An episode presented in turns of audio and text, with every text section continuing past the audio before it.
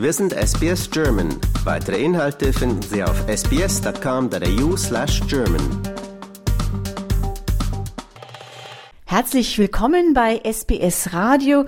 Christiane, wir sitzen ja hier gerade in Manly für Nicht-Sydney-Sider. Das ist einer der beliebtesten Strandvororte hier in Sydney. War das denn immer der Traum? Das war eigentlich immer ein Traum und ich muss zugeben, ich beneide mich manchmal selber, hier zu wohnen.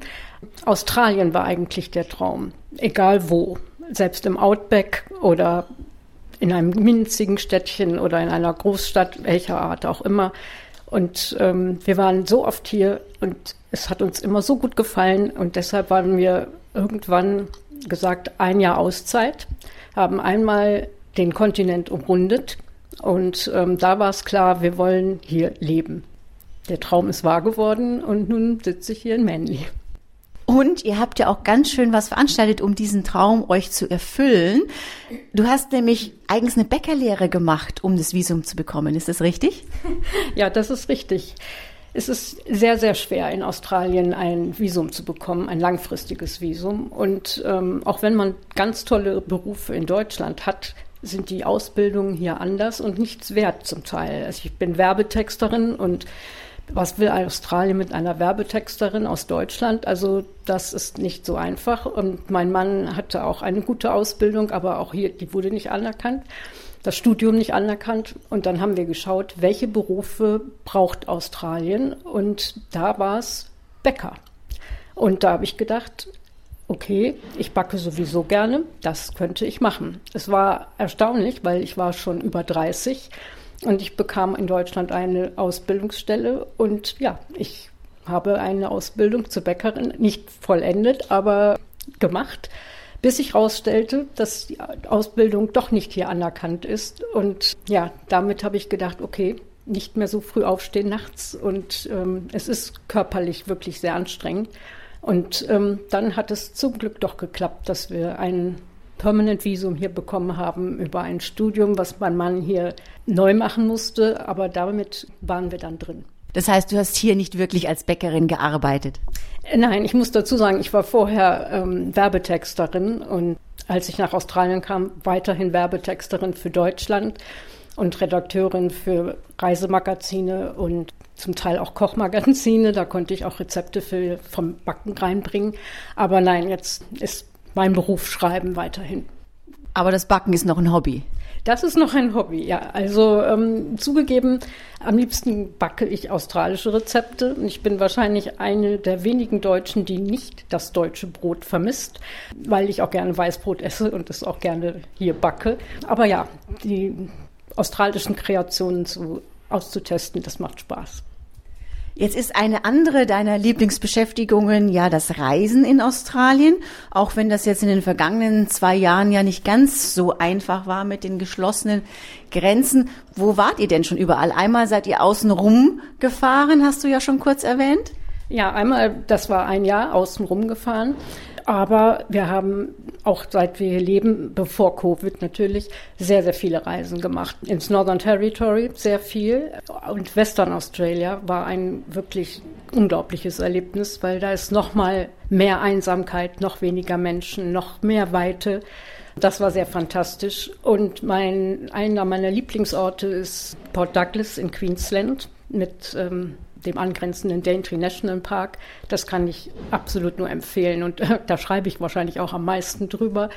Und Tasmanien haben wir auch bereist. Also eigentlich, ja, es stimmt nicht, es gibt immer noch etwas zu entdecken, weil auch wenn man alles meint, schon gesehen zu haben, dann entdeckt man immer noch mal ein neues Fleckchen Erde. Aus all diesen Reisen ist ja auch ein Reiseführer entstanden. Erzähl uns da noch ein bisschen mehr drüber. Ja, der ist eigentlich schon entstanden, als wir das Jahr äh, unterwegs waren, weil ich habe jeden Tag alles aufgeschrieben, was wir gemacht haben, mit Notizen, was was kostet und, und wie viel Zeit man für Strecken gebraucht hat. Und aus diesen Sammelaktionen habe ich halt einen Tourenplaner gemacht, Australien-Tourenplaner, in der es ist kein Reiseführer, der sagt, wie alt die Oper ist oder sowas, sondern wie man in Australien reisen kann, von A nach B kommt, vor allen Dingen, wie lange man braucht. weil wenn man sagt, ja, man braucht fünf Stunden, will man fünf Stunden im Auto sitzen, gibt es zwischendurch was, wo man eine Pause machen kann, wo kriegt man Unterkünfte, all praktische Dinge bei. So ein bisschen eine Marktlücke, weil das meiste, was am Markt ist, sind ja diese klassischen Reiseführer.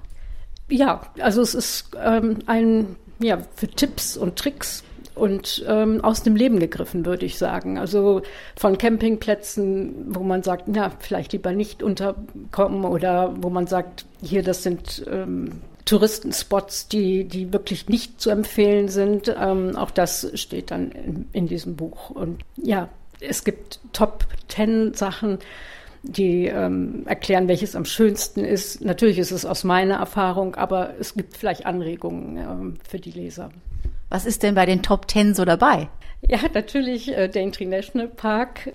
Cape Tribulation ist halt einer meiner Favorite äh, Beaches. Cable Beach in Western Australia.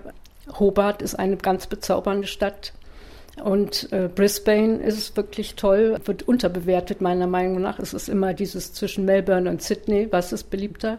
Da finde ich auch Brisbane ganz weit vorne. Und was ich ganz toll finde, ist South Australia, die Airpin Insula. Die meisten Leute kennen vielleicht noch Kangaroo Island, aber diese nicht so bekannten Ecken, ähm, die sind dann in den Top Ten. Und von was sollte man die Finger lassen? Die Finger lassen sollte man vielleicht von der Gold Coast. Also es ist erstaunlicherweise bei den Australiern sehr beliebt. Sie machen meistens an der Sunshine Coast oder an der Gold Coast Urlaub und sie kennen ihre eigenen Attraktionen weniger wie Outback oder Western Australia, die Strände, die wahnsinnigen Strände. Und Gold Coast ist ja, es ist Trubel. Ich würde es vergleichen ein bisschen mit Europa, wenn man ja Mallorca oder so. Ähm, natürlich, hier sind tollere Wellen und der Strand ist größer und die Menschen sind, die Strände sind nicht so voll, aber naja, das ist, wenn man Szeneparks mag, mit Kindern vielleicht, ist es schon eine gute Sache, aber ähm, ja, das würde ich die Finger von lassen.